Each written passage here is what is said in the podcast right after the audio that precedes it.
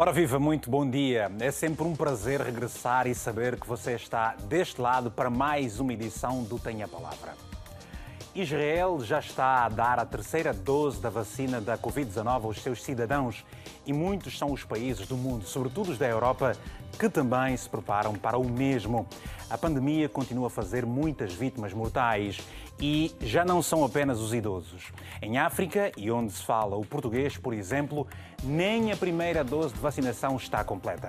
Em Portugal, aliviam-se as medidas restritivas, deixando para trás dias duros e complicados para a economia mas exige certificado de vacinação ou testes negativos, enquanto se admite a possibilidade da máscara deixar de fazer parte do cotidiano. Pela realidade social de cada região, não é possível fazer-se determinado tipo de comparações, mas as melhores experiências de cada Estado podem servir de exemplo. O Alto Comissariado da Guiné-Bissau alerta, por exemplo, para a terceira vaga da Covid-19, que poderá ser muito mais forte. E se tal acontecer, como vai o país lidar com esta situação? A cerca sanitária em Angola foi alargada até setembro. É melhor assim ou não? Em Moçambique, o número de mortos, mortes não para de aumentar, mas há uma boa nova, é que na última segunda-feira chegaram ao país mais 500 mil doses de vacina da Verocell adquiridas pelo governo, sendo este o terceiro lote dos 11 milhões que deverão chegar ainda neste semestre, segundo o Ministério da Saúde. Em Cabo Verde, depois do pico de casos de Covid entre maio e junho, agosto está a ser um mês completamente diferente. Fique por aí, que está muito bem, para saber mais sobre as mortes por Covid-19 na CPLP.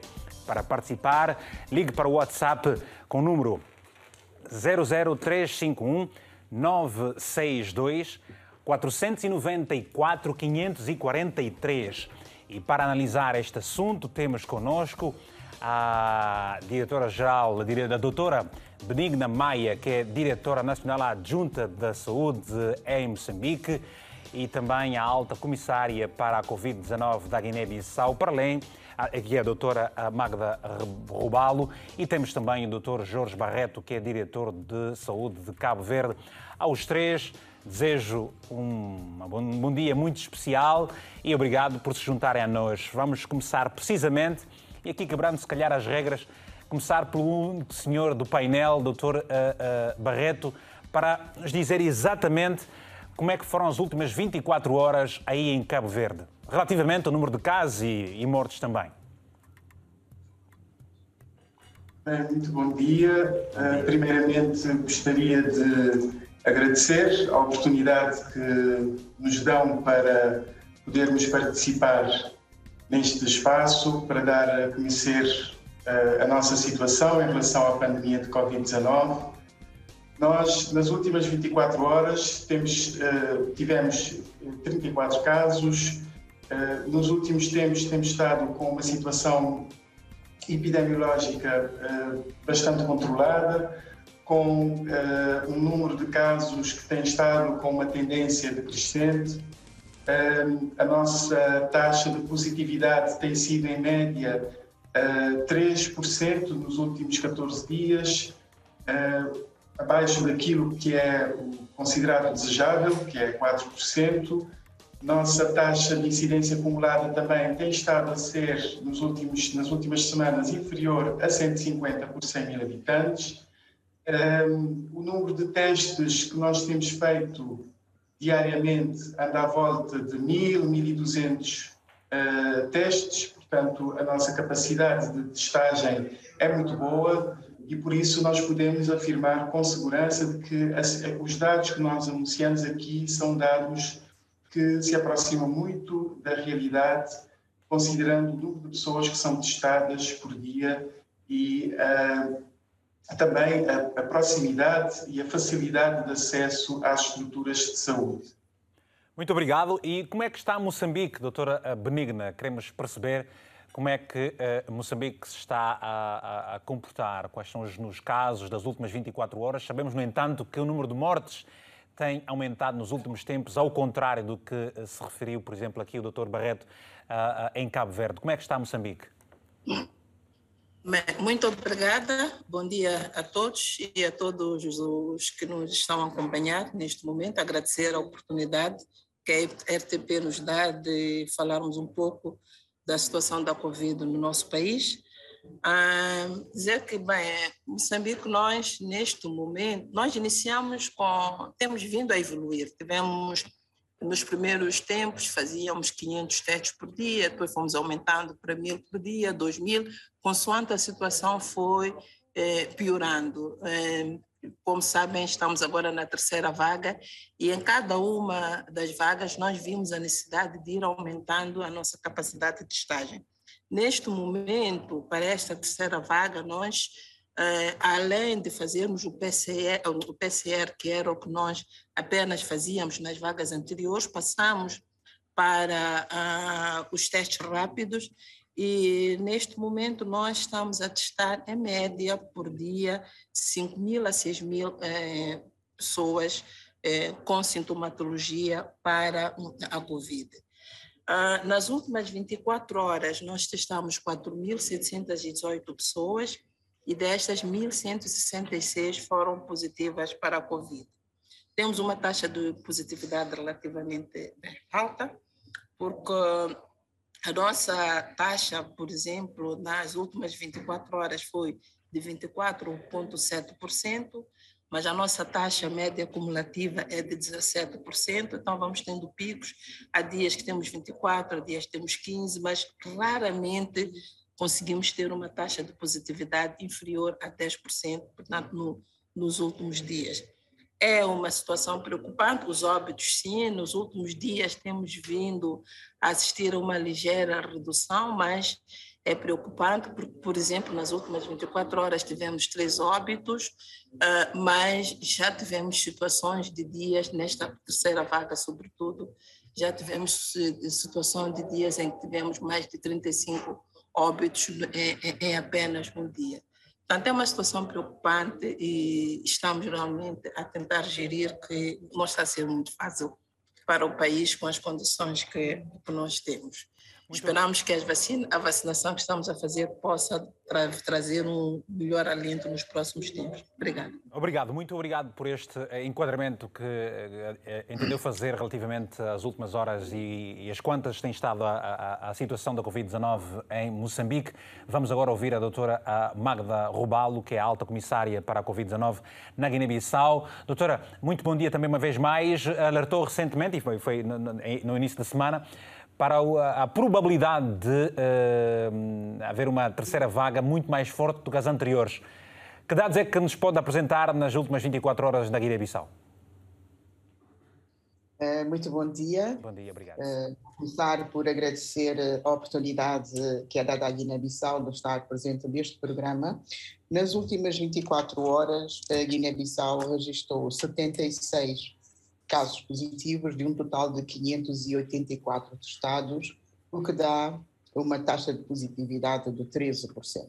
Uh, nós temos vindo a alertar, uh, é verdade que uh, no sábado passado anunciei que esta terceira vaga estava a ser pior do que a anterior, porque nós temos registrado cerca de 300 casos novos casos positivos por semana, o que não foi, não se verificou a quando da segunda vaga, mas uh, uh, é uma terceira vaga que é muito parecida com a nossa primeira vaga, que foi de facto uh, uma vaga muito forte.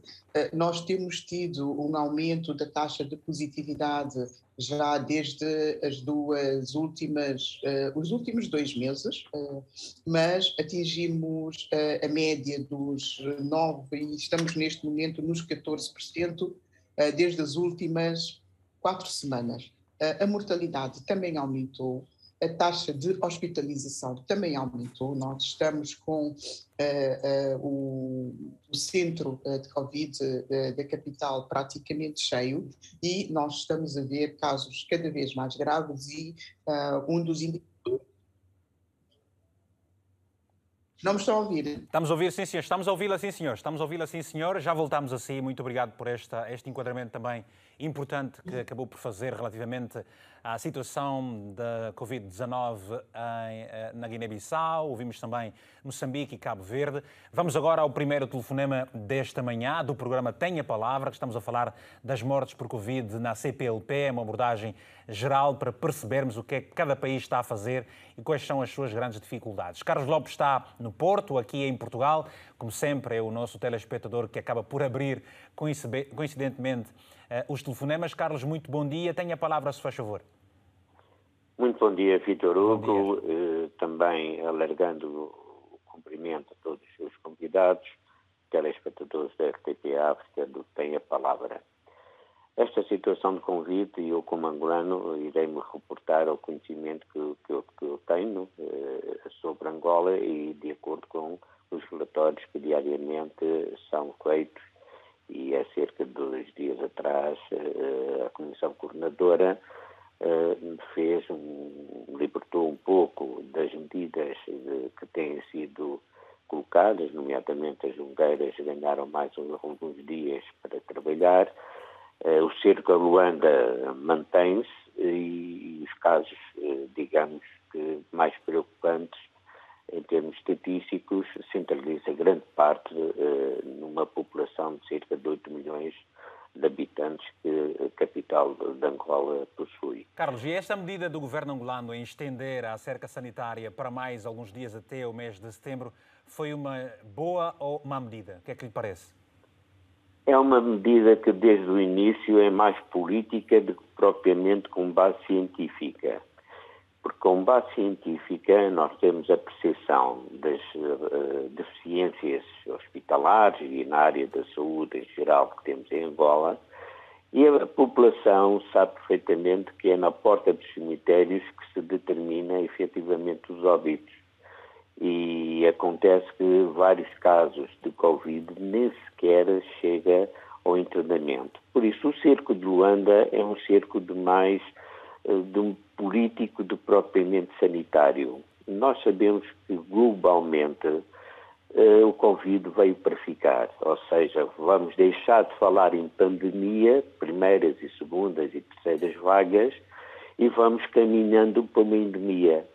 E os países da COPLP e da, da África em geral, e dos países mais pobres em geral, é um problema global que a Organização Mundial de Saúde até já alertou. A Europa pode ficar com níveis de vacinação de 70% e 80% e 90%, Israel, Estados Unidos, mas o problema persiste por grande parte da população não tem acesso a essa vacina. Okay. E mesmo em relação às vacinas, nós também já percebemos de que a sua validade é de três meses ou seis meses, não é? Mesmo os certificados que são emitidos na Europa têm uma validade de seis meses. Por isso, quando falamos nesta preocupação do Covid, politicamente os governos têm que se prepararem com políticas públicas de saúde para uma endemia e não com as, as primeiras vagas e segundas vagas, ou seja, o Serviço Nacional de Saúde tem, de vários países, a CPLP tem que estar preparado para esta situação, inclusive uhum. Angola, uhum.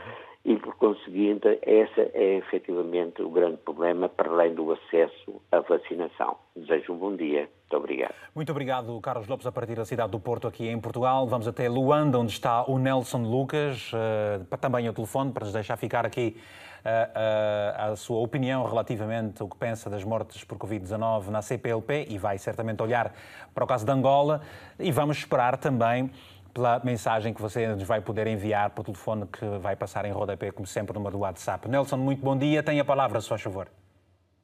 É, muito bom dia. Fala a partir de Luanda, Viana. Muito bem. Com relação ao Covid, a cerca sanitária, queria falar um pouco da cerca sanitária em Luanda. Sim, Nelson, alô? Já estamos a ouvi-lo. Pode continuar a falar, se faz favor, Nelson. Senhora, acerca do Covid, particularmente Luanda, a vacina que há, dizem que as vacinas, no mínimo, após a primeira dose, dá um período de 15 dias. Mas aqui em Angola já não. Aqui a primeira dose são logo 3, 4 meses para a segunda vou, vou, pedir ao Nelson que, que, que mude de posição para podermos ouvi-lo perfeitamente. Está com alguns cortes a sua comunicação e antes disso vou atender o Mário Silva, que também está em Luanda. Mário, muito bom dia e daqui a pouco vamos voltar a fazer uma nova ronda para o painel de convidados que estão em vídeo chamada em Cabo Verde, Moçambique Olá. e também ah, na Guiné-Bissau. Mário Silva, muito bom dia. Tem a palavra. Alô, Mário Silva, bom dia. Alô, sim, muito bom dia. Bom Não dia, sei Mário. por acaso estão a me ouvir aí. Estamos sim, senhor, por favor. Bom dia. Bom dia, Mário. Bom, Mário, vai, vamos, vamos voltar aos okay. nossos... Exatamente. Eu gostaria, primeiramente, gostaria de dar a minha contribuição eh, relativamente acerca da Covid eh, aqui em Luanda. Prontos, eh, propriamente em Angola, no contexto geral. Eu gostaria de dizer que é, pronto, há uma grande controvérsia relativamente à situação epidemiológica aqui no nosso país, infelizmente. A comunicação não tem sido viável, não tem sido passado é, da melhor forma e isso tem criado alguns constrangimentos relativamente àquilo que tem sido a gestão da Covid-19 em Angola. Primeiramente, dizer que acerca de Luanda, eu vou parafrasear as palavras do ouvinte que me antecedeu, não, não, não faz sentido, porque o o, o vírus já, já, já, já está em toda a parte de Angola, em todo o território de Angola, e o, e o, e o pior de tudo é que as 17 províncias dependem praticamente eh, de 80% de Luanda, da, da, sua, da sua economia, não é? é? Aquilo que eles, que eles consomem. Tem criado grande dificuldade relativamente àquilo que tem sido a gestão eh, das outras províncias no que concerne a sua alimentação e outras coisas mais. Por último, eu gostaria de dizer que, relativamente à questão do, dos aglomeramentos, pronto, para quem conhece o contexto de Angola, propriamente em Luanda, é, é, é um paradoxo. Nós vimos nos mercados muita aglomeração, né, nos transportes públicos muita aglomeração. É, dizer, na verdade, a gestão epidemiológica do nosso país tem deixado muito a desejar, muito a desejar. É bem verdade que também a população não tem ajudado muito no que concerne o uso de máscara, a lavagem eh, das mãos sempre que necessário, também não temos ajudado muito, mas, na verdade, eh, eu, eu, acho que faltou aí a, a, estratégia governamental para fazer, então, a melhor gerência no contexto eh, da, da, da, da gestão da Covid-19. Por último, eu gostaria de dizer Mário, tá, que algo que eu não consigo compreender. Em Angola, propriamente, é, falamos do gráfico das mortes, das causas das mortes no nosso país, no que concerne a doenças. A malária é a doença que mais mata no nosso país.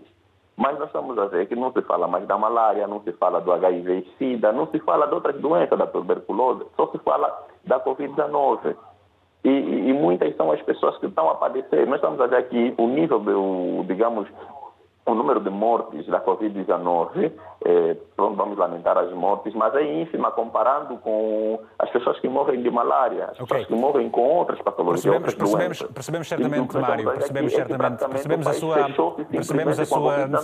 Percebemos a que agora faz parte... Pois, o Mário não me está a ouvir, mas eu tenho que agradecer ao Mário, Mário pelo contacto uh, e é preciso gerirmos aqui o tempo. Está o Nelson Lucas também em Luanda. Nelson, vamos lá ver se consegue falar agora. Bom dia uma vez mais e pode continuar com o pensamento que uh, não foi possível concluir há pouco tempo. Claro, eu estava a dizer acerca do. Alô? Faz favor, Mário, faz favor. Sim. Não. Lucas, aliás. Ok, eu estava a falar acerca. Estamos. Não é possível. Porque, como estava a dizer aquele não é possível nós continuarmos a ter o Nelson Lucas, infelizmente, porque, como você pode acompanhar, está com muitos cortes e vou pedir aos nossos telespectadores alguma racionalização no tempo eh, quando vão expondo os seus, as suas ideias. Ora, vamos voltar então a Cabo Verde para percebermos aí do uh, José Barreto, relativamente, Jorge Barreto, peço, peço uh, relativamente a, a, a situação da Covid-19. Qual tem sido a estratégia adotada para a campanha de vacinação, para o sucesso das, da, da, da, da vacinação em Cabo Verde? A nossa campanha de vacinação, eh, por acaso, tem decorrido no cômputo geral muito bom, muito, de forma muito boa. Eh, houve uma, uma grande organização inicialmente. Como sabem, as nossas primeiras vacinas foram recebidas através da plataforma COVAX Não foram muitas doses, mas foram suficientes para nós começarmos a vacinar. Pelo menos o, o nosso grupo prioritário uh, uh, que começou a ser vacinado contra a Covid-19, que foram os profissionais de saúde. A população já estava bastante desejosa de termos as vacinas para podermos começar a aplicá-las e assim ficarem mais protegidas. Entretanto, nós uh, tivemos constrangimentos com o envio das demais doses de vacinas que eram suposto nós recebermos através da plataforma COVAX, mas ainda bem que uh, o ritmo da vacinação uh, em outros países, nomeadamente os países europeus, já estava bastante avançado, o que permitiu também a colaboração, a parceria habitual uh, através da doação de doses de vacinas de países como Portugal, França, a Holanda e também recebemos uh, fora da Europa recebemos uma doação da China. Qual é, o número de, qual é o número de pessoas vacinadas neste momento em termos? Qual é a percentagem da população vacinada neste preciso momento em Cabo Verde? Nós, até ontem, já tínhamos uh, cerca de 183 mil pessoas que já tinham recebido uma primeira dose, são adultos. Portanto, neste momento em Cabo Verde, estamos a vacinar pessoas com idade igual ou superior a 18 anos. Isso, uh, se nós considerarmos a estimativa da população desse grupo etário, dá-nos uma proporção de cerca de 50%. Nós, ou seja, 50%, exatamente. Sim, sim. Nós há pouco tempo eh, eh, fizemos referência de que eh, nem tudo é possível comparar em termos de realidade social de cada país. Ora, o que é que se pode dizer? Neste momento, em Portugal, já não só morrem idosos como se costumava acompanhar bem no princípio do início da, do, do princípio da, da pandemia. Em Cabo Verde, as mortes que se registram eh, ainda são daquela faixa etária mais vulnerável, como são os idosos, ou já há uma mistura eh, em, termos de faixa etária? Ou faixas etárias? Eh, sim, em relação, por acaso, isso é uma informação bastante interessante, porque nós sempre tivemos os óbitos, cerca de 80% dos nossos óbitos eram de pessoas com idade igual ou superior a 60 anos. Nunca tivemos uma alteração nesse sentido, até porque a população de Cabo Verde uh, apesar de ser muito jovem, uh, mas e a maioria dos casos também serem jovens, não tivemos assim muitos jovens a falecer. Os poucos jovens que faleceram foram jovens que tinham alguma outra patologia de base, nomeadamente diabetes e outros problemas de saúde que acabaram por complicar a sua situação. Mas o, o interessante é que nós, uh, o nosso último óbito aconteceu no dia 25 de julho. Isso significa que hoje já temos há 17 dias que nós não tivemos óbitos por causa de Covid. Neste momento, nós temos cerca de 9 pessoas internadas nos hospitais, com uma taxa de ocupação de cerca de 10%, e tem sido assim nas últimas semanas. E as pessoas que estão internadas estão todas estáveis. A maioria já tomou, uh, uh, aliás, uh, algumas dessas pessoas ainda não foram vacinadas, mostrando a importância da vacinação que acaba por reduzir a probabilidade das complicações graves e também da necessidade de internamento e as mortes. Provavelmente terá sido uh, o facto de nós estarmos há mais de duas semanas sem, sem óbitos, provavelmente terá alguma, alguma ligação com a, a, campanha de vacinação que está a decorrer. Uhum. Para dizer também que, em relação às pessoas com 60 ou mais anos de idade, já temos cerca de 83% com uma primeira dose. Muito bem. E começam a ser vacinados com a segunda dose. Já vou, já, já vou atender o, o, o, o já vamos agora, vamos agora, aliás, saber uh, do Yuri Fernandes que está em Luanda e é o telefone. Yuri, uh, a cerca sanitária na capital angolana foi estendida uh, até o mês de setembro. Eh, o que é que dizem eh, as informações eh, do, do números de, dos números de mortes? Sabe dizer alguma coisa? Faz favor. É que nós não temos uma voz oficial e, infelizmente, uma vez mais, gostávamos imenso e, como posso até aqui a dizer, fizemos de tudo para que pudéssemos ter aqui alguém do Ministério da Saúde, mas, infelizmente, não fomos bem cedidos. De qualquer forma, agradecemos a, presença do Yuri, a partir de Luanda, como todos os outros telespectadores. Yuri, tem a palavra. Bom, Bom dia, caros jornalistas, extensivo a todos os telespectadores da RTP África, uma televisão que tem nos ajudado muito com informações. Dizer ao senhor Hugo, é, chama-se Hugo, não é, senhor jornalista? Sim, sim, sou Vitor Hugo Mendes, muito, faz favor. Sim, senhor Vitor Hugo. É dizer que aqui em Luanda, quanto à cerca sanitária, está a causar muito sofrimento, sobretudo aos povos, muito sofrimento mesmo. As pessoas não conseguem circular em condições, tudo isso devido à situação pandêmica. Os números do, dos óbitos têm auxiliado, às vezes morre cinco, às vezes morre dois, às vezes morrem três, mas os casos estão sempre a aumentar. Quanto mais frio tiver, eh, mais os casos aumentam. Mas então não, mas... Foi, não, não, foi uma boa medida do governo ter uh, estendido a cerca sanitária para evitar uh, novos contágios? Sim, senhor, uma boa medida. É eu, eu louvo até a medida, mas está a causar mesmo sofrimento. A medida é boa, mas causa sofrimento ao povo. Com, e, que sofrimento é que, que só, está a causar ao povo? Qual é o sofrimento de que se refere? Não, por, por, exemplo, produtos, escoamentos do produto, pessoas não conseguem viajar, fazer negócio. A quem, por exemplo, faz negócio, vem pegar aqui em Luanda para vender nas províncias, já não conseguem fazer isto livre. Só os testes não há táxi, não há transporte para pessoas circularem, para, por exemplo, daqui para Benguela, há quem diz que já está se pagar 20 e tal mil kwanzas, coisas que pagava-se menos de 8 mil kwanzas. Ficou muito complicado a vida para cidadão cá em Luanda devido à situação pandêmica. E não só. Outra coisa, pessoas estão, o governo está distraído com Covid-19. Temos outros problemas, como malária, muitos lixos, as pessoas estão a morrer muito com outras doenças e não de Covid. Ok. Tá? E, e, e, como é que está a decorrer, vacina... e como é que está a decorrer a vacinação em Luanda? Você já foi vacinado? Exatamente. O processo de vacinação, sim, já foi. É, é muito bom, mas eu ainda queria que o governo fizesse aquela política nos tempos da antiga governação de ir à casa do cidadão e dar a vacina, porque há quem não vai à vacina, nem porque não querem enchente, é tantas confusões aí para a vacina. O bom mesmo é que eles criassem política de girar ao bairro com a vacinação a casa, casa, casa, casa, para como se faz, como se faz, a vacina. Como se faz, por exemplo, com a poliomielite, é isso que está a dizer? Exatamente, exatamente, senhor Hugo, é mesmo isto. É mesmo e, e diga uma coisa, quando é que foi que apanhou a primeira dose da, vacina? Apanha a primeira dose no mês de fevereiro. Fevereiro, e já apanhou a segunda dose? Não, não apanhei a segunda dose ainda, senhor. E não apanhou por quê? O que é que lhe dizem? Não tive lá tempo de ir, mas eu vou, vou apanhar a segunda dose.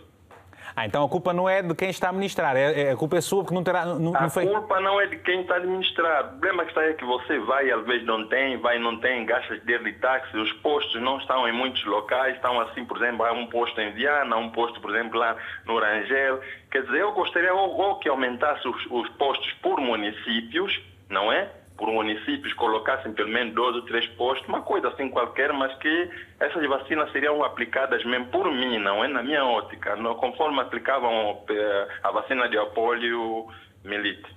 Muito bem. Obrigado então pelo seu uh, uh, telefonema e vamos esperar que possa ser vacinado nos próximos dias. Temos a ah, mensagem. Bom dia. Da Apolo Nhantumbo, a partir de Maputo, que diz o seguinte. Uh, gostaria de apelar aos nossos dirigentes para levarem a sério a situação da Covid, pois muitos recebem doações das ONGs que terminam no bolso dos dirigentes. Suspeito que as vacinas possam aumentar as mortes, pois não é possível uma vacina atuar da mesma forma para pessoas com idades diferentes e imunidades também elas diferentes. Bom, temos, uh, uh, uh, vamos ouvir agora a nossa a, a, a doutora Benigna. Antes da doutora Benigna, doutora Magda Rubalo, o que é que pode responder a esta inquietação, por exemplo, que foi levantada por uma telespectadora de Moçambique? Mas vamos ouvir também a questão de Moçambique daqui a pouco.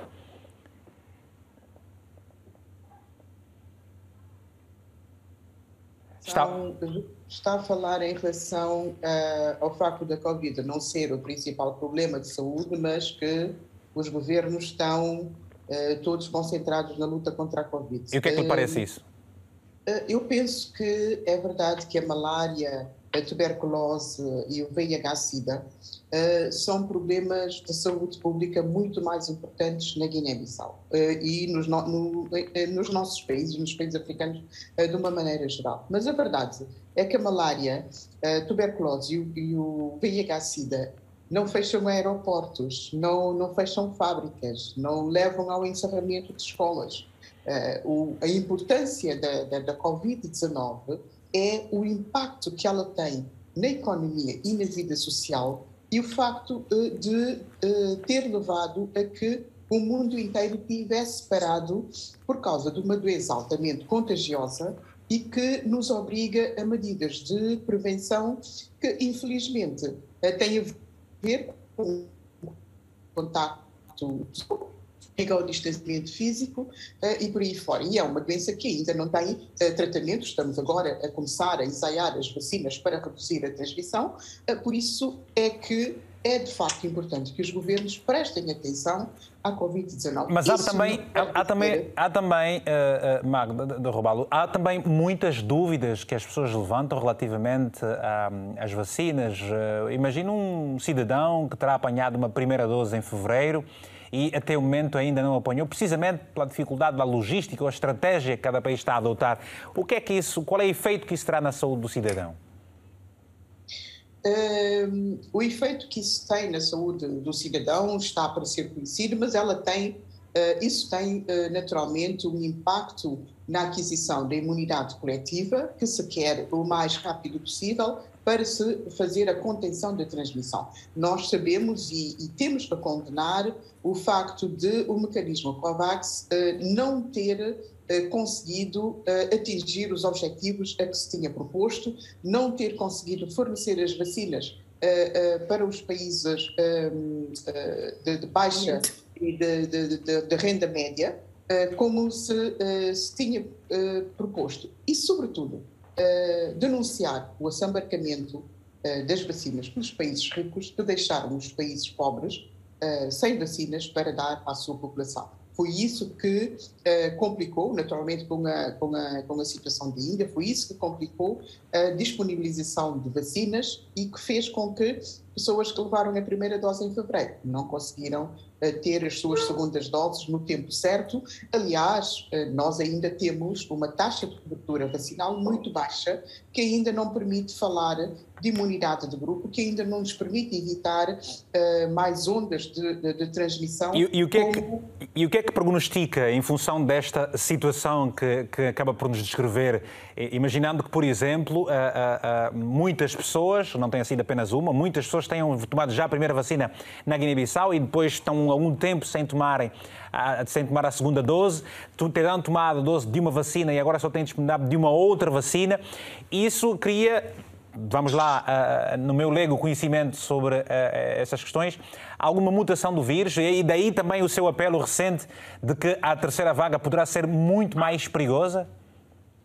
Exatamente. Quanto menos rapidamente nós vacinarmos, quanto menos pessoas nós vacinarmos, maior é a probabilidade do vírus se eh, propagar e de uh, criar mutações. Portanto, uh, nós temos que ter a quantidade de vacinas necessárias e vacinar rapidamente.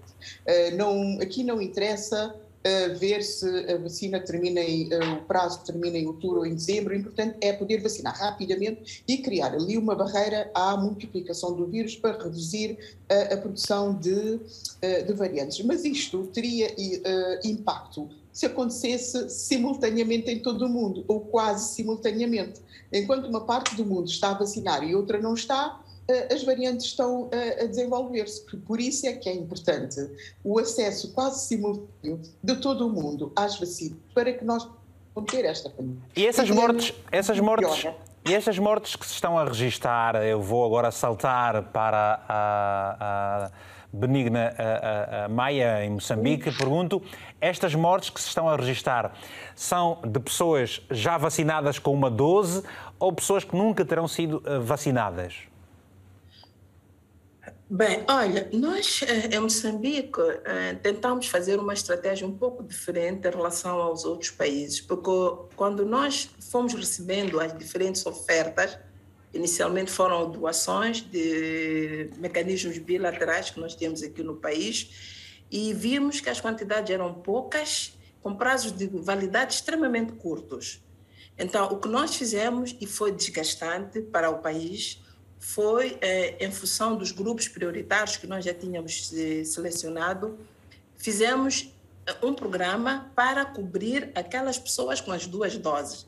Diferente de muitos países que tentaram cobrir o maior número de pessoas com a primeira dose para depois fazer a segunda dose, nós fizemos o contrário. E das fases, já estamos na, a terminar agora, em princípio, a segunda fase, das duas fases de vacinação que nós tivemos, a primeira, ah, conseguimos que as pessoas não tivessem vindo para a segunda dose porque não quiseram, cerca de 20%. Portanto, conseguimos uma cobertura de 80% de pessoas completamente vacinadas para a primeira fase com a vacina que esteve disponível no momento. Até agora. e, e não quiseram porque a segunda dose? Quais serão os. Quais, quais, ah, vai, vai, lá perceber as pessoas, cada um tem as suas motivações, ou porque é distante, ou porque acha que não precisa de tomar mais. E com, com, com as diferentes plataformas eletrônicas que nós temos acesso agora, as pessoas leem um monte de informação completamente deturpante e acabam seguindo a, a, estas informações. Portanto, o WhatsApp, eh, Facebook está a complicar muito a cabeça das pessoas. E pronto, nós ainda não fizemos. O, o, nosso Instituto Nacional de Saúde está a fazer agora uma avaliação para perceber quais foram as principais motivações porque até o momento não temos assim uma aceptação, intuições que nós temos do que é que poderá ter há países há países Benigna Maia há países que estão a oferecer uh, uh, vá lá fazem vários tipos de ofertas e em alguns momentos em algumas situações oferta pecuniária inclusive dão dinheiro às pessoas em, em troca de, de, de, do desejo delas de poderem ser vacinadas. Existiu ou existe alguma estratégia para persuadir as pessoas de fazerem a, a, vacina, quanto mais não seja a segunda, aquelas que já foram vacinadas uma vez? Esse tipo de persuasão, penso eu, que é aplicável para situações em que há vacina disponível e que temos pessoas, a maior parte das pessoas não querem participar. No nosso caso, é um pouco diferente. Nós temos pessoas à espera de vacina, mas não há vacina disponível. Então, o que nós fazemos é gerir o que temos, o que vamos recebendo e, e, e vamos dando dando à nossa população. Provavelmente, quando tivermos completado os 11 milhões de doses, as 11 milhões de doses que esperamos receber até o fim eh, deste mês, e aí conseguimos puxar o nosso número de pessoas a vacinar para cerca de 12 milhões de 11 milhões de pessoas. Aí sim, Mas são 11 milhões... se calhar assistir a esse fenômeno. Mas neste momento, por exemplo, estamos a fazer, a, a terminar a segunda fase de vacinação e estamos a ter uma boa uh, adesão das pessoas para, para a vacinação. O governo Agora, recebeu 500 mil doses recentemente, uh, uh, um, no terceiro lote, portanto, até o momento foram um pouco mais de 2 milhões de vacinas. 3 milhões 904. Portanto, quase 4 milhões de vacinas para, as, para, os, para 11 milhões que se esperam. Em princípio, é, qual, qual é o número de pessoas que vocês tencionam vacinar até o final do ano 2021? Ah, o nosso grupo é de 16 milhões, portanto, de pessoas acima de, 16 anos, de 18 anos, desculpa. É, esse é o nosso grupo-alvo é, e queremos fazer pelo menos 80% ah, deste, deste grupo de 16 milhões de, de habitantes. Até o momento, já vacinamos para a primeira dose cerca de 850 mil pessoas e completamente vacinadas temos cerca de 4, 485 mil. Então, em termos de cobertura, para a primeira dose já temos cerca de 4% da população, 4,9% da população coberta. Está-se muito longe. Está-se muito está longe. longe, sim, está-se está longe, está-se longe. Muito bem. O nosso maior, o nosso desafio é quando chegarem essas do fim de, de, de, de, agosto, porque são vacinas de dose única. Então, estamos a falar de 10 milhões de dose única. Aí vamos fechar toda a população que nós estamos para vamos vacinar. A... E esta vacina foi adquirida pelo governo porque realmente o mecanismo COVAX está sendo muito lento a distribuição e vão dando em bocadinhos. E este bocadinho é um problema muito sério para nós de conseguirmos é, cobrir as pessoas. É, é, difícil. É difícil. Agora, é difícil. Agora, as pessoas, a população mesmo aqui em Moçambique reclama-se muito. Ah, por que vocês não estão, estão a falar só do, do Covid-19? Bem, eu penso que quase tudo que é novo que tem um impacto negativo, estamos a assistir o impacto da doença no país, uh, acredito eu que há necessidade de se dirigir maior atenção, primeiro, para aprendermos, implementarmos todas as medidas que são novas né, e, e conseguirmos a cobertura necessária para essas intervenções e depois, quem sabe, daqui a, a porque acho que a, doença veio para ficar, daqui a uns 5, 6 anos vai ser igualmente como a malária, como a HIV, como a tuberculose, e todas elas passaram por este por estas situações, em que, ao entrarem, tiveram atenção de, exagerada para as pessoas poderem conhecer e saber como lidar com elas. E depois, com o tempo, vamos conhecendo, vivemos com ela a partir da altura em que se torna endémica. Obrigada. Obrigado. Bom, vamos atender a uma chamada do uh, Milagre Mulumba, que está na província de Malanza, em Angola. Milagre, muito bom dia. Tenha a palavra, se faz favor. Muito obrigado, Victor Hugo. Uh, a minha preocupação é que na minha província de Malange eh, estamos a observar eh, uma negligência da parte do povo. A doença. Há muita, gente a morrer, há muita gente a morrer de Covid em Malange? Pois, pois. A doença. E não respeita mais as medidas de biossegurança encontramos irmãos e irmãs a andar na rua sem máscara e não, muito não se preocupam mais para usar eh, eh, álcool gel e lavar as mãos com água e sabão e sugeria que o nosso governo de Malange ajude-nos para que o povo consiga a respeitar as medidas de biossegurança, porque muita gente está a morrer, estamos a ver nas televisões, isso que está acontecendo é sério. E essa é a minha preocupação, porque há doenças que estão em Angola em Malange, malária, e tuberculose e febres e outras coisas. E tá a minha preocupação é que o nosso governo de cá ajuda nós para que o povo entenda que há doença que está a matar todos, não deixa nem criança, nem velho, e isso me deixa muito preocupado. Obrigado. Por favor, essa é a minha Obrigado pelo seu Essa é telefonema.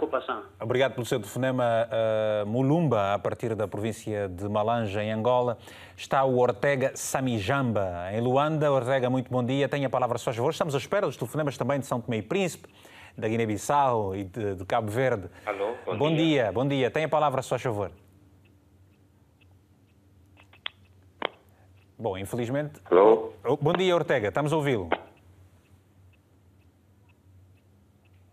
Bom, Alô? bom dia, Ortega, estamos a ouvi-lo. Vamos tentar o Adilson dos Santos, em Luanda também. Adilson, muito bom dia. Tem a palavra, se faz favor. Muito bom dia, senhor Vitor Hugo Mendes. Bom dia. Bom dia a todos que me ouvem. Bom dia, Angola e a nossa África, inclusive. Obrigado. Tem a palavra. O que, eu, o que eu vim falar aqui é sobre a cerca sanitária cá em, em Luanda e que eu vejo isso que isso tem a ver com a política, porque não temos como. Nós estamos com tantas dificuldades desloca, do, do, deslocamento de Luanda para fora e isto está péssimo. Veja só, a gente viajávamos com 6 mil kwanzas de o bilhete de viagem. Gastávamos 6 mil kwanzas, na verdade. Agora as pessoas têm que dar aquela, aquela voltazinha com aqueles carritos pequenos e gastos. Agora estamos a pagar 25 mil kwanzas com texto, não se imagina. É, é, lamentável, é lamentável. Apesar que eu sou muito jovem, né, não gostaria também de conhecer a política. É, a governação dos nossos dirigentes está a nos obrigar a conhecer a política verdadeira, no verdadeiro sentido, eles nos metem a conhecer que a política é uma mentira isso, isso esta, esta, realidade da Covid-19 uh, um, põe a descoberto aquilo que a classe política não fez ou tem estado a fazer, um, em comparação com outros tempos, é isso que está a dizer? É, é sempre na mesma, não é? é está desmotivado? É, é, é, você, você está desmotivado, Adilson? Estou, exatamente. Estou, muito, muito mesmo. Porque nós, no, no, tipo, nós fizemos negócios da província para cá. e agora estamos com uma dificuldade. Portanto, você, você, você opera no mercado informal, é um, é um jovem que está, não, tem um, não tem um emprego formal e, portanto, eh, com esta situação da cerca sanitária que foi estendida até setembro, deixa-o completamente desmotivado porque você não sabe o que vai fazer. Não sei o que fazer. Não sei o que fazer, na verdade. O negócio está tá, tá, tá, tá péssimo agora. Você já foi vacinado? E... Sim, já, já fui vacinado. Já apanhou quantas, eh, uma, uma só vacina ou duas vezes já? Uma só. Só apanhei a primeira dose. Quando é que isso foi? Também está... não, não percebi. Quando é que você foi vacinado? Já o mês passado. Mês passado. mês passado. Mas uh, foi vacinado normalmente? Foi, foi a um posto? Uh, telefonaram para si? Inscreveu-se? Correu tudo normalmente? Teve alguma dificuldade ou nem por isso? Na Cidadela. Apanhei na Cidadela realmente. E agora estou com medo, na verdade. Né? Medo do quê? Segunda... É, ela, ela, ela, ela traz, traz, traz febre, diarreia, traz muitas coisas. Eu, eu, eu que não estava doente, de repente na mesma semana apanhei febre, diarreia, dor de cabeça. Mas para algumas pessoas já existem reações, é muito normal, não é único, acontece, não é? As pessoas têm tido isso também. Mas uh, muito obrigado também. Vamos tentar. Obrigado, um abraço bem forte e, e, e, e mantenha-se otimista. É importante que, que, que, esteja otimista. Ortega Samijamba e Luanda, muito bom dia. Vamos tentar novamente a sua chamada. Tenha a palavra, só favor.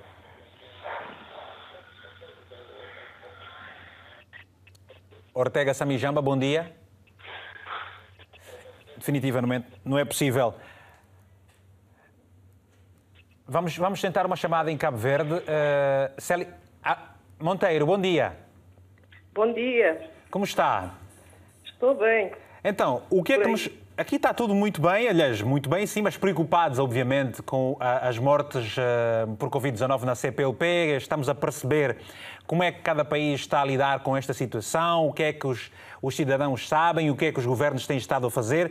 Qual é a opinião que têm relativamente à Covid-19 no seu país? Atenção, temos aqui o, um responsável máximo do setor da saúde. Está a ouvi-lo também. Ouvi-lo também. Uh, sim. É assim, a, opinião que eu tenho da Covid no meu país, é claro, é de preocupação. Desde o início, uma situação nova que mexeu muito com a nossa dinâmica de trabalho, mas nós temos, a custa de algum esforço, conseguido ir debelando as dificuldades que têm aparecido. A Monteiro é, é, trabalha no Hospital Agostinho Neto em Cabo Verde, pois não? Certo. Ofélia, como é, que tem, como é que se tem estado a lidar com os casos que chegam ao hospital nos últimos tempos? É um hospital que é de especialidade, foi transformado para atender casos de Covid, ou tem recebido outros casos também? E como é que tem estado a lidar com uma e outra situação? É assim, o Hospital Agostinho Neto, eh, eh, como não sei se sabe, é um hospital central que faz um atendimento terciário e é, é um hospital de referência. Eh, aqui em Cabo Verde nós temos dois hospitais centrais.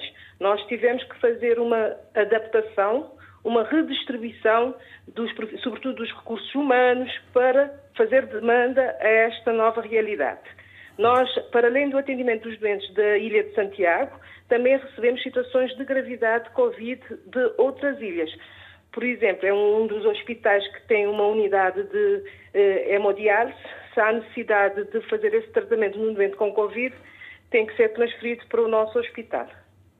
E não há, e, para além deste, desta, desta questão que, que, se refere, não há problemas com o oxigênio, com outros materiais que permitem que os profissionais possam atender eh, de forma efetiva os pacientes que vos chegam ao hospital? É assim, nós, como é, é, no nosso hospital, nós não temos ainda uma, um serviço de medicina intensiva, então nós tivemos que adaptar. Existe um projeto para a criação deste serviço. Nós, enquanto isso, temos estado a fazer abordagem dos doentes críticos num, num setor que nós identificamos e, até então, não tivemos problemas de uh, oxigênio, de demanda de oxigênio, porque nós temos uma produção aqui na ilha. Uh, e provavelmente o responsável pode lhe falar melhor das outras ilhas. Na nossa ilha nós temos uma eh, produção local e até então não tivemos uh, rupturas de oxigênio. E felizmente nós tivemos dois períodos mais complicados que foram este ano após finais de abril, maio, até o início de junho, em que tivemos uma sobrecarga, mas a partir de meados de junho a nossa pressão veio a reduzir nós temos agora uma, uma capacidade, o internamento tem estado a rondar 40%, 50% da nossa capacidade. Ofélia Monteiro, muito obrigado pelo seu telefonema também, essa participação aqui no Tem a Palavra. Uh, obrigado. Nós temos agora um outro telespectador, na verdade, estamos a insistir uh, na comunicação com Ortega Samijamba em Luanda. Ortega, muito bom dia. Bom dia, Vitor. Felizmente. Então, tem a palavra. Estamos a ouvi-lo. Sobre a pandemia em Luanda ou em Angola, a cerca sanitária, eu acho que a cerca sanitária de Luanda, eu acho que é uma é uma farsa porque olhando para os números, de um tempo para cá, Angola ou Luanda começou a registrar uma desaceleração quanto ao número de casos. E as outras províncias, como Cabinda e Cunene, que passaram a ter muitos, muitos mais números de casos ativos. Logo então, não faz sentido nós, em Luanda, termos cerca sanitária quando as outras províncias que têm fronteiras com a República Democrática do Congo e, outras, e outros países que os números da pandemia são muito maiores encontram assim numa circulação livre. E nós, Luanda, que resistamos uma desaceleração, continuamos sob cerca sanitária. Então, do meu ponto de vista, a cerca sanitária de Luanda é uma farsa, não faz sentido nenhum. Seria bom que a cerca sanitária fosse nestas províncias que têm fronteiras e que nos últimos tempos vão registrando maior número de casos com relação a Luanda. Mas a questão, apesar de se ter estendido a cerca sanitária, é verdade que uh, o governo flexibiliza algumas, alguma, algumas coisas. Portanto, já dá abertura a eventos, alguns eventos, alguns alguns locais que, que, estiveram fechados já, já, foram, já, estão, já podem abrir no, no horário uh, uh, também é flexível. Isso já não é bom? Já não se começa a mostrar aqui alguma intenção de se mudar a coisa? Sim, é muito bom, mas é muito bom. Entretanto, não, esta dificuldade que se cria ainda com a seca sanitária, penso que as outras pessoas que falaram também sobre isso já falaram muito bem, okay. que vai dificultando muito a vida das pessoas que têm essa, uh, fazem comércio e tudo mais, vai dificultando. Tá bem. As outras medidas são, são bem-vindas, mas esta cerca sanitária ainda é, é uma farsa, é uma, é uma coisa que é colocada aí como que não faz sentido. Obrigado. Obrigado por isso. Temos Obrigado duas mensagens uh, para passarmos aqui já a seguir. A primeira mensagem é do Obrigado. Nelson de Soares, que está em Angola, que diz o seguinte: a cerca sanitária de Luanda deve ser retirada. Quantas mortes por Covid-19? Cá em Angola estamos péssimos, ou seja, estamos a ver morrer muitos concidadãos. Depois temos a mensagem do Francisco Augusto no Cunen, uh, também em Angola província mais a sul de, do país. Gostava de saber se tem alguma diferença entre morrer de Covid e morrer com Covid. Isto porque a maior parte das pessoas que conheço e que foram diagnosticadas com Covid foram parar as unidades de saúde por outras razões: fome, paludismo, malária e etc. Bom, uh, vou, vou, vamos ouvir aqui o doutor Jorge. Jorge, Jorge Barreto, uh, uh, queremos compreender. Há, há, uma explicação para esta dúvida do, do nosso telespectador? Morrer com Covid e morrer. De Covid. De Covid, sim.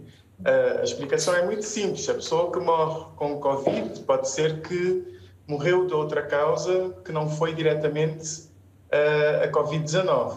É? E quando a pessoa morre de Covid, quer dizer que morreu de complicações da Covid-19. Nós também aqui em Cabo Verde temos tido alguns casos de pessoas, não, não são muitas, mas pessoas que uh, foram internadas por, uh, por outros motivos, por exemplo, um infarto do miocárdio ou, ou um AVC, e por causa da triagem que é feita uh, para as pessoas que são internadas no hospital, no sentido de reduzir o risco de propagação, fazem os testes e o, resultado é positivo, mas isso é uma coincidência, digamos assim. A pessoa okay. não foi internada por causa de Covid. De modo geral. Sim, sim. De um modo geral, pergunto, uh, uh, esta uh, eficiência da estratégia uh, nos vossos resultados decorre efetivamente de que é da responsabilidade de cada um, uh, da capacidade de comunicação, uh, que outros fatores contribuem para que Cabo Verde esteja a ser o sucesso que está a ser, portanto, em comparação com outros países. Também tem havido contacto, diálogo com outros Estados para perceber o que é que cada um está a fazer, como por exemplo essa experiência que o Tem a Palavra está a partilhar aqui entre os países?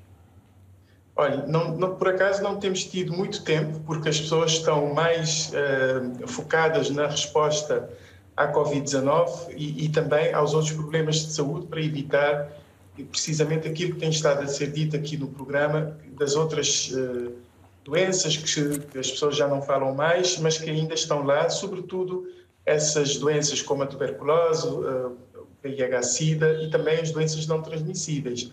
Então, os profissionais de saúde não têm estado com muito tempo, mas eu penso que uh, uh, o sucesso da, das intervenções, que, independentemente do país onde nós estejamos, é, uh, tem que partir primeiro da, da, organização, da liderança e também ter pessoal capacitado e com vontade de trabalhar. Eu penso que, havendo essas condições preliminares, mas claro está, é preciso haver também recursos é preciso haver materiais, é preciso haver uh, equipamentos. E quais são as vossas principais dificuldades no momento para dar uma, uma resposta mais uh, efetiva uh, à situação? Nossa, uma, uma das nossas grandes dificuldades é não termos recursos humanos suficientes.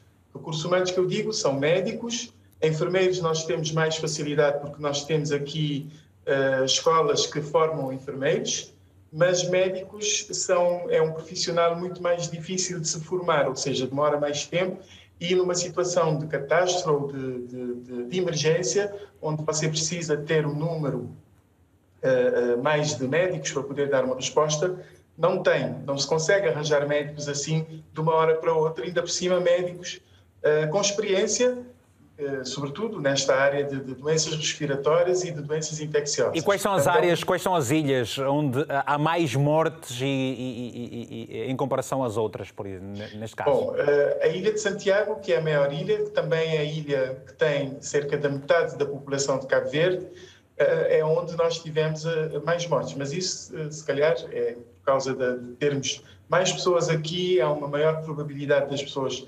uh, se contagiarem e também de terem complicações e de morrer por causa de Covid. Uhum. Vamos atender o Apolo Inhantumbo, que está uh, em Maputo, Moçambique, uh, e nós tudo vamos fazer para que possamos ter alguém que possa partilhar a sua experiência, uh, já tendo tido a, a Covid-19. Inhantumbo, muito bom dia. Tenha a palavra, se faz favor. Bom dia, ilustre Jorge Vitor. Bom dia, bom dia. Uhum. Estamos ouvindo. Aqui só para salientar o assunto do, da Covid, né? Tô? Estamos ouvindo, Inhatumbo, estamos ouvindo. Pode, pode falar, se faz favor. Sim. Sim, sim. Estou a dizer, com esse assunto da Covid-19 aqui, quase em África em geral, né? Principalmente aqui em Moçambique temos problemas de fronteiras, né? A por semana é possível reportar acima de 200 imigrantes que entram no nosso país sem sabermos como que as pessoas entraram aqui, né? E nem se sabe qual é a saúde das pessoas. Entram clandestinamente aqui na nossa República de Moçambique e a situação fica assim, fica vo, pior, você né? conhece, você conhece pessoas que já tiveram Covid uh, aí em Moçambique? Você conhece pessoas uh, que morreram COVID, da Covid-19? E, epa, rumores, né? Não, não temos certeza, são rumores. E, epa, fulano X teve Covid, está em quarentena, mas já tentei me aproximar com as pessoas, tentar saber como é que é, né? E o que é que dizem as mas pessoas? Mas as pessoas estão a melhorar, dizem que estão a melhorar. E outro assunto, eu mandei uma mensagem há bocado a falar da imunidade, né? Sim. Vendo a situação de outras doenças normais, né? Mas estamos a falar de malária, por aí, né? É, dá-se uma dosagem. Vamos supor, por exemplo, uma criança. Divide-se o paracetamol do meio da pessoa. Se for uma pessoa adulta, dá-se um paracetamol, um paracetamol inteiro. Os paracetamols têm aquilo ali. Tem capacidades e miligramas diferentes, né? Mas nessa situação da vacina de Covid-19, é, pelo que eu entendo, acho que a vacina não reage da mesma forma para os corpos diferentes, né? Acho que por mim ainda tem que se fazer um estudo de qual é a capacidade e qual devia ser a capacidade da vacina para uma certa idade X, né? Mas isso, está, e, e, e, isso os nossos uh, uh, convidados vão responder. Aliás, já estiveram a falar sobre isso também daqui a pouco, está bem? Então, muito, sim, sim, sim. muito obrigado, bom dia, está bem? Obrigado, obrigado. Bom dia, obrigado, obrigado. Há, há uma informação que é, que é recente que dá conta de que o diretor do Instituto Nacional de Saúde de Moçambique, Iris Jani, admite já uma quarta vaga da pandemia se o país não conseguir travar o ritmo de transmissão da Covid-19 nos próximos meses. E é em Moçambique onde vamos continuar. Uh, uh, uh, Benigda Maia, o que é que uh, tem a comentar sobre esta informação que, é, que é, acaba de ser veiculada? Bem, é assim. Está-se próximo de uma parece... quarta vaga ou não está próximo? O que é que lhe parece? O problema é que ainda estamos dentro da terceira, mas acreditamos que vamos sim enfrentar uma quarta vaga, semelhança de todos os outros países que tiveram a mesma situação. E o país está preparado para uma função, quarta vaga? De... E o país está preparado para uma olha, quarta vaga? Olha, o, o país, nós em Moçambique não fizemos cerca sanitária, mas nós estamos em estado de calamidade desde setembro de 2020. E durante este período, o que nós temos feito é analisar a tendência dos casos e quando, naturalmente, temos vagas como estamos neste momento, apertamos um pouco mais as medidas. E o, terem, não chegamos... e o não terem feito uma cerca sanitária não terá também, de alguma forma, contribuído para o número de casos que tem estado a registrar? Acreditamos que sim, mas nós temos que aplicar as medidas consoante aquilo que é a realidade do país. Moçambique temos é, cerca de 70% ou mais por cento da população a trabalhar no setor informal. Uh, dependem do dia para poderem fazer a sua renda diária. Então, nós temos um conselho técnico-científico que é composto por vários membros de várias, várias áreas, tanto social, científica e por aí em diante. E é este grupo que aconselha, ouvindo naturalmente ao Ministério da Saúde, aconselha ao governo sobre que medidas é que podem ser que, eh, implementadas que tentam aligeirar a situação. Não, não é acha, o melhor, acha, não é o melhor, acha que, algumas, mas... acha, acha, que em alguns casos os políticos ignoram aquelas que são as recomendações técnicas, precisamente porque temem pela sua popularidade? Claramente, claramente, mas uh, o, o que eu queria dar aqui, a, a explicar aqui é que, pelo menos, uh, as medidas que nós implementamos para a primeira vaga conseguimos reduzir, só que naturalmente depois abrimos e voltamos à situação do, do Covid, veio a segunda vaga, conseguimos também reduzir e agora estamos na terceira vaga que nos últimos tempos sentimos que também está a haver alguma redução. Então, acreditamos nós que elas sim não são o melhor, mas é o, é o que é possível fazer nas condições em que o país se encontra. Uhum. E, e, vamos tentar. Estamos a preparar mais ainda a nossa componente assistencial. Eu diria que por aquilo que é a nossa componente assistencial e também a, a implementação das medidas de prevenção que nós fazemos e também temos que reconhecer, apesar de haver alguma dificuldade na implementação, mas a população está a seguir é, em parte as medidas de prevenção, acredito que este conjunto que nós estamos a tentar implementar no país, bem monitorado, com todas as áreas envolvidas a fazerem o seu papel, por exemplo, temos o problema dos transportes públicos, que é uma das áreas mais difíceis aqui em Moçambique de controlar, mas vamos tentando fazendo o possível, acreditamos nós que havemos de ir gerindo a situação. Estamos a é, gerir. E, é, e, e, Onde... é, é, esta, é esta gestão que queremos perceber. É, ainda, ainda em Moçambique, eh, vamos ouvir agora, é Eunice Andrade, é, apresentadora de televisão. Eunice, é. bom dia. tens tido contacto, Eunice, com gente que já, já teve Covid-19, com gente que já terá perdido um membro e que este membro eventualmente era o pilar da família. Como é que descreves a realidade de Moçambique nesta altura com as mortes de Covid-19 no país? Olá, Vitor. Olá a toda a equipe do programa. Bom dia. Aqui já é boa tarde. Uhum. Uh, esta é uma situação muito, mas muito uh, preocupante, principalmente para nós que estamos neste momento a viver uh, e a perder muitas pessoas uh, amigas, pessoas queridas, famílias. Então o vírus neste momento já não é, não está no anonimato, já começou a ganhar vida e nomes, não é? Já tem rosto e os números estão a aumentar. Nós temos o recolher obrigatório, temos as restrições. Uh, o setor público trabalha das 8 às 14 e tem o fecho da, dos estabelecimentos às 16 horas e dos restaurantes às 18, mas mesmo assim continuamos e também quanto às cerimónias uh, e as igrejas está tudo fechado. Já mas, foste vacinada, Anice? Eu já, eu uh, testei positivo para a Covid-19 em janeiro de 2021 e fiquei mesmo uh, fechada, pedi a baixa em casa, mas graças a Deus saí vitoriosa deste vírus claro. e continuo a lutar, porque e, o sistema imunológico, se não estiver forte e firme, nós não conseguimos lutar com, contra este vírus. Achas que no, no seio da sociedade uh, moçambicana há ainda aquela dúvida de que não, não existe o vírus, de que não, só uns é que estão mais, estão mais propensos para apanhar do que outros? Já foste vacinada sem também? Sem dúvida. Sim, sem dúvida, Vitor. Uh, e é assim, é apanhar uh, jovens, encontrar jovens que têm informação, porque hoje a informação não está só na televisão, está nas plataformas digitais. E sem máscara. E continuam a... Há uma negligência muito grande, uma negligência muito grande. Muito, muito. Mas nós temos a nossa polícia a trabalhar firme e forte okay. para poder uh, levar quem for encontrado na rua sem máscara e em sítios aglomerados são recolhidos para a esquadra. Eunice, e tem uma penalização. Muito obrigado por esse teu testemunho aqui no programa. Um abraço bem forte e estamos juntos. Bom, temos agora uh, o músico uh, Moreira uh, Chonguissa ao telefone, também a partir de Maputo. Moreira, muito bom dia. Precisamente para ouvirmos um relato, uh, porque lemos nas redes sociais, uh, nos sites de notícias, de que o músico saxofonista moçambicano Moreira Chunguissa uh, terá, terá uh, sido infectado com a Covid-19. Foi uma experiência uh, que agora queremos ouvir o relato. Olá, boa tarde. Boa tarde. Tudo.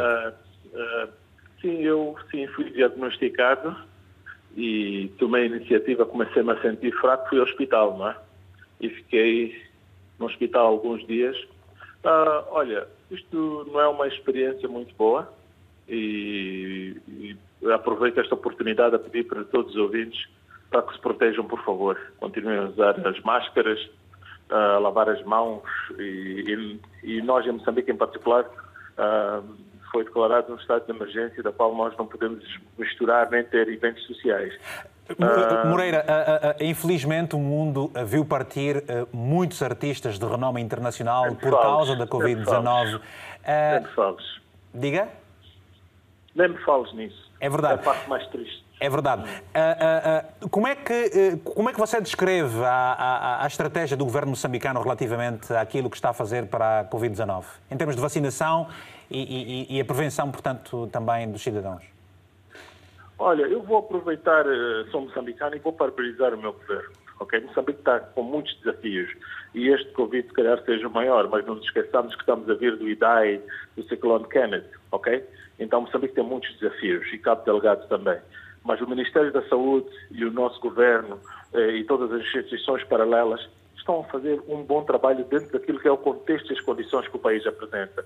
Agora começou uma campanha de massificação das vacinas, das vac da vacinação, não é? Já havia começado através de empresas públicas uh, para a polícia, etc, etc. E, e, e, o governo, a comunicação está a ser bem feita. Agora aqui temos que pedir uma coisa aos ouvintes, é que a questão da Covid é responsabilidade individual. Claro. As pessoas têm que saber, eh, não podem atirar as culpas aos gestores das empresas, ao governo, a dizer que é o ministro. Não, também Cada um é tem que fazer a sua parte. Individual. Claro que tem que fazer a sua parte. Moreira. E, e nós estamos a portar muito mal, às vezes. Então, yeah. Muito obrigado. Nós estamos num bom momento. Muito obrigado por esta, estas breves palavras aqui no Tenha a Palavra também. Um abraço bem forte e estamos juntos. Parabéns pelo sucesso que faz. Obrigado. Bom, vamos então até uh, Guiné-Bissau. Estamos praticamente a encerrar o programa. Uh, Magda Rubalo, queremos perceber o seguinte: uh, bem no princípio descreveu os números da, da, da Covid-19 na Guiné-Bissau.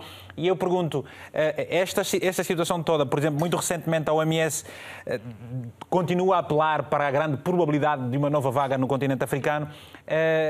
O que é que pode dizer? Ah, tem havido. Qual, o que é que nós podemos esperar do futuro? Na Guiné-Bissau? Olha, o futuro na Guiné-Bissau vai depender daquilo que acontecer no resto do mundo, assim como uh, esta pandemia tem mostrado que os países estão interdependentes. Uh, enquanto ela não estiver controlada em todos os países, nós vamos continuar a lidar com ela. Portanto, os, os, políticos, qual, é, qual, tem sido a vontade política nesse sentido? Acha que os políticos têm respeitado aquela que é a visão e as recomendações dos técnicos ou fazem o vídeo de mercador para não perderem terreno, a, a, a aceitação junto do eleitorado? O que é que lhe parece? Nós temos tido dificuldade em termos de uh, respeito uh, das regras de confinamento, e uh, de uh, evitar a aglomeração, incluindo da parte dos políticos e dos governantes. Isso é uma realidade infeliz na Guiné-Bissau, onde o, a realidade política tem-se sobreposto à realidade da saúde pública Uh, infelizmente, e nós temos tido esse desafio que uh, continuamos a combater e esperamos que os nossos governantes e os nossos políticos se alinhem com aquilo que é a prática que nos levará. Me, pois, e mesmo para, ter, e mesmo para terminar. E mesmo para terminar, e, e mesmo para terminar, só pergunto. E mesmo para terminar, é uma resposta cirúrgica. Os números são baixos, mas são baixos porque se fazem poucos testes ou porque. O que é que nos diz? Não são poucos testes. A Guiné-Bissau é um dos países que mais testa na sub-região. A Guiné-Bissau é o quinto país uh, uh, da CDAO em okay. termos de testes. Não, não, não fazemos poucos testes e uh, se, se, verificar também uh, os dados da. Eu, eu, sei, eu, sei, eu sei que é, uma, eu, eu sei que é uma, uma pergunta cuja resposta seria mais longa, mas chegamos ao final do programa e é, e é assim que nós Obrigada. pedimos perdão aos nossos telespectadores, mas o tempo esgotou-se efetivamente ao, ao Dr. Jorge em Cabo Verde, Benigna Maia em Moçambique e também Magda Rubalo na Guiné-Bissau. Agradecemos verdadeiramente de coração a presença de todos e todos os nossos telespectadores. Hoje ficamos por aqui. O novo encontro fica marcado já para a próxima semana, a próxima quarta-feira. Um, portanto, às 10 horas de Lisboa, certamente. Logo mais às 22 uh, ah, você pode rever este programa, cujo link vai estar disponível também na nossa página de Facebook. Passe por lá para comentar e partilhar tudo o que nós temos, temos lá postado. Agradecemos o carinho da sua audiência, para si em especial. Um abraço africanamente fraterno.